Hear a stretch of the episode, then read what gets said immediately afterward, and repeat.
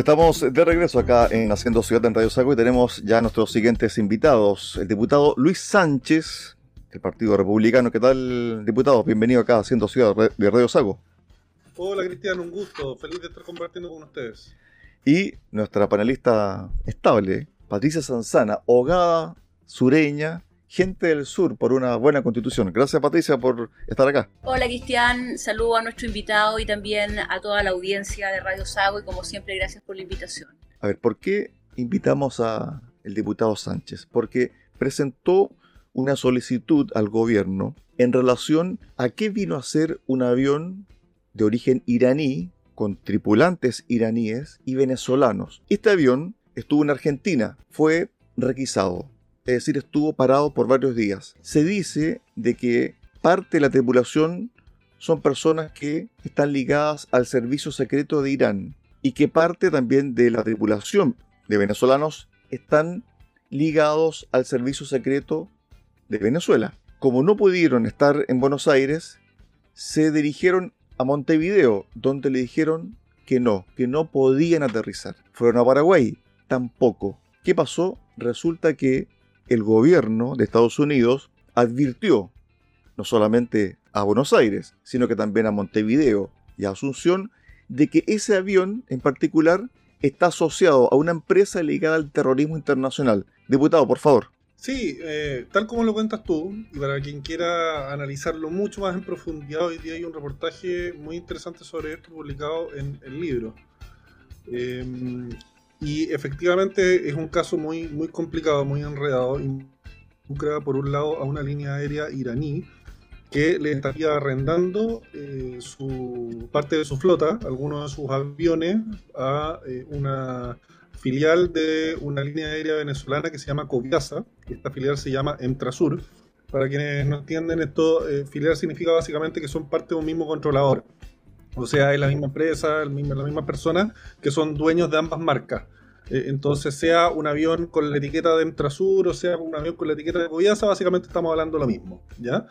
Y esto es una línea aérea que está sancionada por el Departamento del Tesoro de Estados Unidos eh, por eh, trasladar funcionarios corruptos a destinos como Corea del Norte, Cuba o Irán, eh, y también por haber transportado armas, equipos y fondos de la Guardia Revolucionaria Islámica, también conocida como Fuerzas Quds, que son el, eh, el, ejército iraní. Estamos hablando de puras dictaduras aquí en el fondo, que están relacionadas con estas líneas aéreas. Básicamente sería el, el, fletero, el transportador que usan estas dictaduras para trasladar a su gente de un lado para otro. Y hasta este momento, según entiendo, está retenido en Argentina uno de los aviones de su flota, un avión que sería exclusivamente de carga, y está en Argentina y hay parlamentarios argentinos que han presentado eh, un, eh, consultas, requerimientos ante la presidenta de Argentina para saber de qué se trata esto, porque eh, habría anuncios, habrían acusaciones de que usando estas líneas para apoyar espionaje región en, eh, y justamente para prestar eh, apoyo, según dicen las denuncias, el presidente Gabriel Boric. Entonces, esto es una cuestión de la mayor gravedad Evidentemente yo estoy ya en proceso de tomar contacto con parlamentarios argentinos para saber eh, de primera fuente cuál es la visión que tienen ellos respecto a este tema. Estoy elevando consultas, ya he enviado a la Dirección General de Aeronáutica Civil y a la PDI y estoy también redactando nuevas consultas que voy a enviar eh, al Ministerio de Transporte, dado que del Ministerio de Transporte depende la Junta Aeronáutica Civil, que es la que autorizó la operación de esta línea aérea en Chile, una línea aérea sancionada autorización que no existía hasta este año. O sea, fue el gobierno de Gabriel Boric el que autorizó a esta empresa venezolana, venezolana Coviasa eh, Entrasur, eh, a operar dentro de nuestro país. Y esto es eh, del todo extravagante, por decirlo menos. O sea, ¿cómo puede ser que una línea aérea que está sancionada por Estados Unidos por tener vínculos con el terrorismo, con, eh, con distintos delitos, con dictadura, esté operando en Chile, es imposible entenderlo. Y también vamos a enviar eh, un requerimiento a aduana para que nos informe y nos envíe el manifiesto de carga completo, o sea, cuáles fueron las cosas que se trasladaron en ese avión que llegó a Chile y a quién estaban dirigidos. Porque aquí las posibilidades y los riesgos son eh, gigantes y los chilenos todos tenemos derecho a saber qué es lo que estaba haciendo un avión que tiene vínculos con dictaduras, con terrorismo, eh, qué es lo que está haciendo nuestro país, porque es que ha operado ya seis vuelos dentro de nuestro país. eh, y están comprometidos más vuelos que puedan eh, aterrizar en Chile. Entonces, la verdad, esto genera mucha inquietud.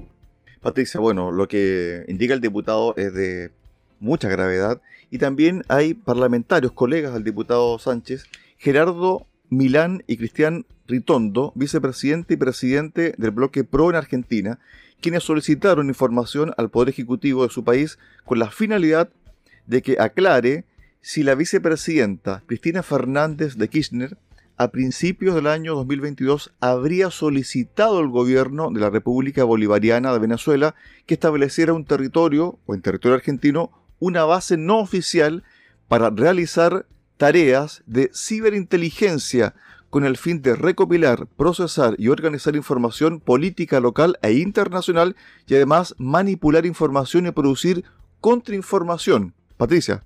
Sí, bueno, saludar al diputado Sánchez y comentar que es evidente que esto nos lleva a la conclusión, porque de verdad parece, parece un, texto de, película, pero a lo que nosotros, lo que nosotros debemos importar es si en el contexto de un Estado de Derecho estas son actividades lícitas que el Estado, con, los mecanismos de protección que tiene de la democracia, debería tomar Porque lo que deberíamos eh, tomar eh, conciencia es si es válido eh, que a través de estos traslados, eh, ¿de qué tipo de fachada? ¿Para qué? ¿Por qué? ¿Contra quiénes? O si esto puede permitir instalar células terroristas. Cuando estamos en un momento tan vulnerable con nuestro país, que el, orden y la seguridad es una de las principales preocupaciones del sistema. Y por otro lado, tenemos una inteligencia, la inteligencia chilena es muy débil, está muy debilitada y probablemente el este gobierno le ha costado mucho, ¿no es cierto?, tomar esa rienda con, fuerza. Por algo estamos también en, en, el contexto de una acusación constitucional contra el ministro del Interior, o sea, una de sus funciones más importantes. Entonces, nos gustaría que el diputado Sánchez nos contara si esos riesgos de instalar operaciones de fachada o células terroristas es posible imaginarlas en este contexto. ¿Contesto directamente nomás, Cristian? Sí, diputado, dale. Muchas gracias. Eh, sí, esto es muy peligroso eh, por, por una parte, una de las posibilidades es que exista intervencionismo deliberado en nuestra política nacional por parte del gobierno argentino, eh, con el acuerdo de eh, nuestro gobierno aquí en Chile. Esa es una de las posibilidades. Y la otra posibilidad es que hay intervencionismo sin conocimiento del de, eh, el, gobierno chileno, lo que colinda, perdóneme que sea así categórico, pero colinda casi con un acto de guerra. Entonces, eh, aquí las preguntas que quedan por eh, responderse son muchas. Eh, y por eso yo he enviado estos oficios a distintos organismos del Estado que tienen en el fondo alguna, algún interés, alguna responsabilidad respecto de todo el tema aeronáutico, todo el tema aeronáutico civil, que tienen responsabilidad respecto de qué aviones entran, qué aviones salen de Chile, cómo se, en el fondo, mueve la carga, cómo entran y salen las personas. Ahí hay distintos organismos, distintas entidades chilenas que están involucradas y cada una de ellas debe tener una parte de la información necesaria para esclarecer por qué fue que este avión estuvo en Chile y si tiene algún vínculo con estas operaciones que al menos dos diputados argentinos denuncian están teniendo lugar al otro lado de la frontera. Estamos hablando entonces de que el gobierno de eh, Fernández eh, y, de, perdón, el gobierno de, Cristina Kirchner eh, estaría en el fondo inmiscuyéndose ilícitamente, podríamos decir, en los asuntos dentro de nuestro país y estableciendo una base eh, no oficial. Cuando dicen una base no oficial, básicamente están hablando de una base secreta. Y una base secreta significa que también esto lo están haciendo de espaldas a la ciudadanía argentina. Entonces, eh, por eso también es muy importante que eh, establezcamos lazos y, comunicación con los parlamentarios argentinos, porque aquí esto es algo que afecta a la ciudadanía de ambos países y es un acto de, deshonestidad y eventualmente de involucramiento en conductas vinculadas con el terrorismo, con, eh, eh, con, dictaduras eh, y con distintos ilícitos que son absolutamente inaceptables. Yo creo que si unimos fuerzas con la gente en Argentina que cree en la democracia efectivamente, yo creo que, podemos desbaratar esta, esta situación y, enterarnos bien eh, para favor de toda la ciudadanía qué es lo que está pasando acá. Diputado, a ver, durante esta jornada se conoció una declaración del presidente de Paraguay, Mario Abdo Benítez, quien afirmó que uno de los tripulantes del avión venezolano iraní detenido en Argentina viajó antes a Cuba para hacerse una cirugía plástica para, comillas, cambiarse la cara. No dio detalles sobre cuál de ellos se sometió a tal operación. Usted, amigo editor, quien se está escuchando, pensará de que esto es una novela o algo que uno ha inventado, ¿cierto? Tomando algunos detalles que aparecen en redes sociales. Pero aquí hay autoridades como el presidente del Paraguay que dio una declaración. Escuchemos lo que dijo el presidente de Paraguay sobre este caso que en Argentina ha causado gran revuelo. También en Paraguay, también en Uruguay. Y lo que pide el diputado y lo que pedimos nosotros en general es, ¿qué pasa en Chile? ¿Qué pasó con el avión en Chile? ¿Por qué ha venido tantas veces? ¿A qué viene ese avión? Escuchemos al presidente de Paraguay. Y más cosas se van a saber eh, en el tiempo. Realmente la inteligencia paraguaya hizo un gran trabajo para eh, poder determinar la, eh, la peligrosidad de este vuelo y desde, desde que Paraguay informó y alertó se pudieron hacer las averiguaciones y hoy vimos que gran parte de esa tripulación eh, tienen vínculo con el terrorismo internacional. Uno inclusive se operó la cara para cambiarse la cara en Cuba, imagínense, parece una película. Me preocupa, lo que, Irán, preocupa lo que Irán dijo. Lo que Irán dijo preocupa. Ya, ya, no, no, no, no preocupa, ya contestó la Cancillería paraguaya. Y bueno, Paraguay tiene un compromiso este, decidido en la lucha contra el crimen transnacional y el terrorismo. Y vamos a seguir, no importa de qué países sean, ¿verdad? Acá no es una cuestión contra ningún país es la lucha es contra el crimen internacional y contra el terrorismo. Patricia, ¿qué pasa con nuestra inteligencia nacional? Sí, no, eh, es un área que está completamente debilitada y me parece que a raíz de lo que comentó el diputado, eh, creo que hay, hay varios caminos que se podrían eh, indagar, porque sería interesante ver si hay una institución a las normas de uso de espacios aéreos. Patricia, si te perdimos un poquito, en la conversación, pero en el grueso, el tema de la comisión investigadora que está proponiendo Patricia, ¿es factible o no esta comisión investigadora en el Parlamento, diputado Sánchez? Sí, efectivamente podría eh, solicitarse una comisión investigadora, sin duda lo vamos a evaluar con nuestra bancada y lo discutiremos con, eh, con diputados de, de otras bancadas también, porque aquí yo creo que hay un interés transversal en que esto se esclarezca. Sin duda el hecho de que esto se esté conversando en Paraguay, que esto se esté conversando en Argentina y en otros países dentro de la región genera un conflicto internacional donde tenemos que mostrar proactividad nosotros eh, y colaborar con, el esclarecimiento de esto. Lamentablemente no tenemos la posibilidad hoy día de confiar por, completo en que el gobierno va a actuar en esta situación. Eh, el gobierno está comprometido al menos por las declaraciones eh, y cuestionamientos que se han hecho desde Argentina entonces, a mí por lo menos no me genera confianza el hecho de que el, gobierno, a través del Ministerio de Relaciones Exteriores, quizás, u otro de sus autoridades, capitanee eh, la, la, investigación de qué es lo que ha ocurrido respecto a este avión. Es por eso que yo creo que es fundamental que desde el Congreso eh, los diputados, senadores que tenemos profunda convicción democrática y creemos en la soberanía chilena eh, y en que no debemos dejarle ningún espacio para que se inmiscuyan nuestros asuntos internos dictaduras externas comprometidas con el narcotráfico y con el terrorismo. nosotros tenemos que tomar la batuta en esto, avanzar eh, en el fondo constituir todas las instancias que correspondan, puede ser una comisión investigadora, ya estamos haciendo los beneficios de fiscalización eh, y eventualmente podríamos estar eh, solicitando también reuniones a altas autoridades de gobierno y quizás incluso denuncias ante tribunales para que esto se esclarezca y, y ahí no podemos confiar simplemente en la buena voluntad de, otras personas. Yo por lo menos no voy a descansar hasta que esto quede completamente claro. Bueno, también está el tema, diputado, y aquí después se lo doy el pie a Patricia, sobre la acusación en contra de la ministra del Interior. Ya el gobierno respondió, va a ir una abogada en representación de Isquiasiches. ¿Cómo está preparándose la bancada republicana para esta acusación? Absolutamente. Eh, bueno, ya comenzó eh, a sesionar la comisión que está evaluando la, la acusación. Eh, eh, varios, eh, varios diputados de nuestra bancada estuvieron presentes en esa primera sesión. Yo no pude acompañarlos porque estaba en, en otros compromisos dentro del Congreso, pero estuvieron ahí presentes, hicieron valer la posición del Partido Republicano y las razones jurídicas y políticas que sustentan esta acusación.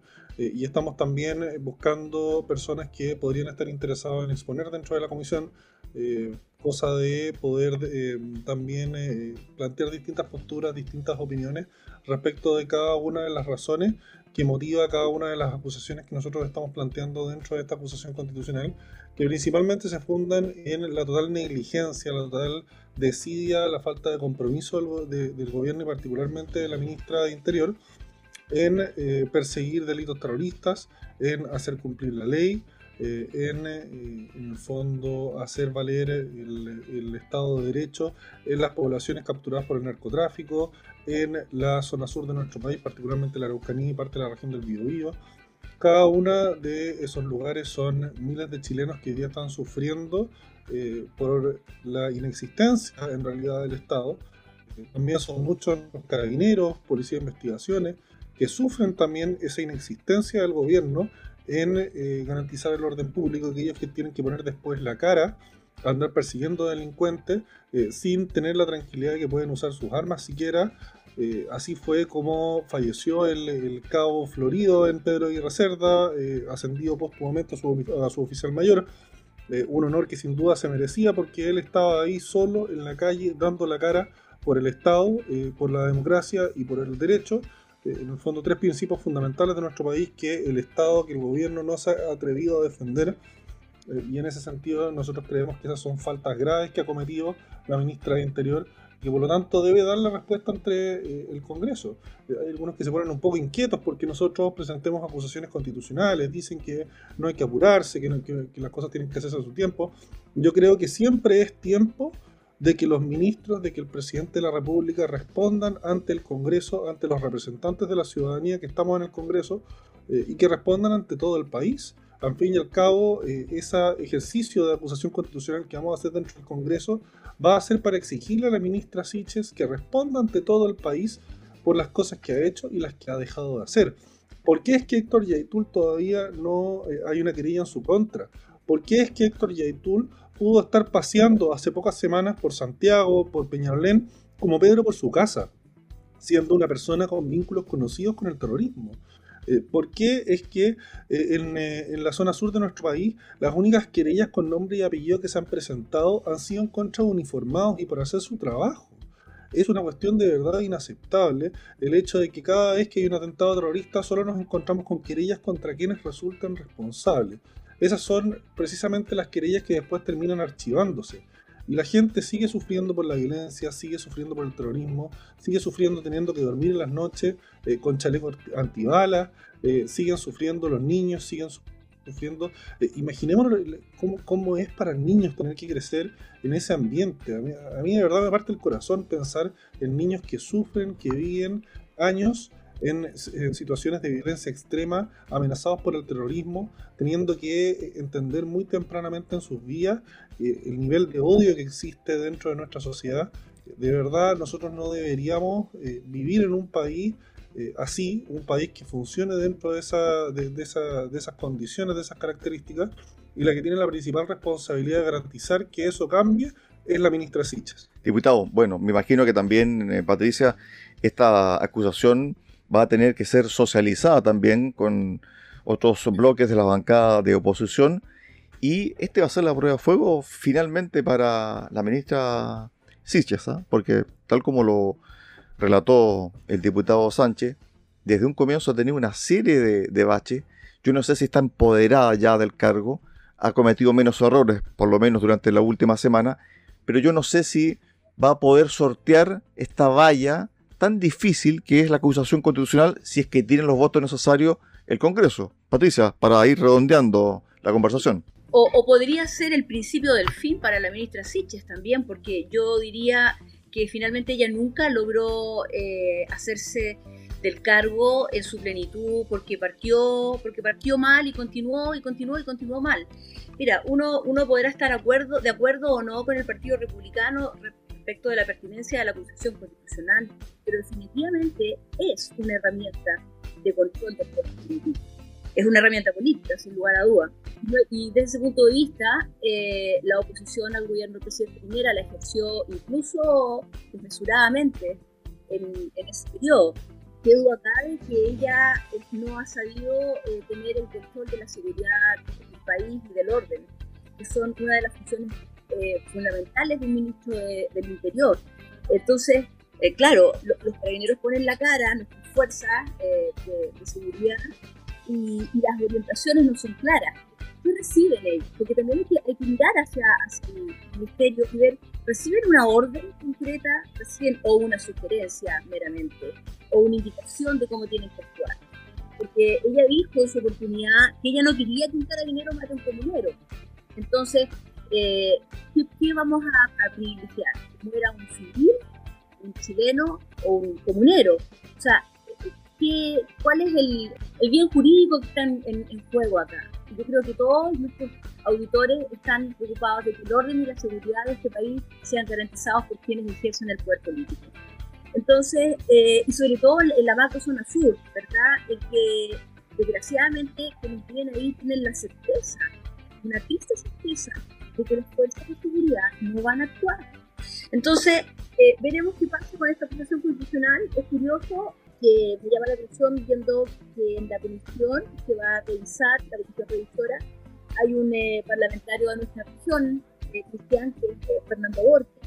Ellos van a escuchar a los diputados constitucionantes y a la abogada defensora y van a emitir una, un informe a la sala, que no es vinculante, pero va a ser interesante ver cómo, cómo resulta ese, ese informe, que va a ser una noticia en desarrollo, pero la verdad, y lo hemos comentado varias veces, yo no tengo mucha, no le tengo mucha fe puesta a la, al actuar de la, de la ministra Siche.